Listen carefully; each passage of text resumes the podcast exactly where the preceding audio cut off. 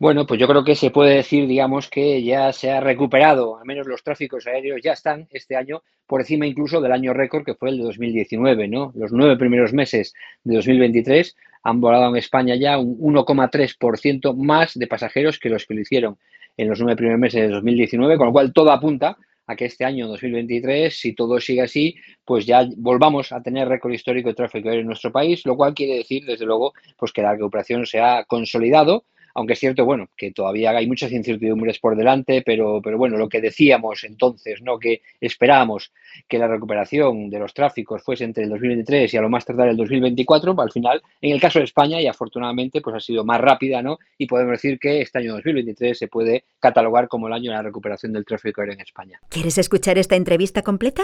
Descarga ya el último capítulo de Aerovía.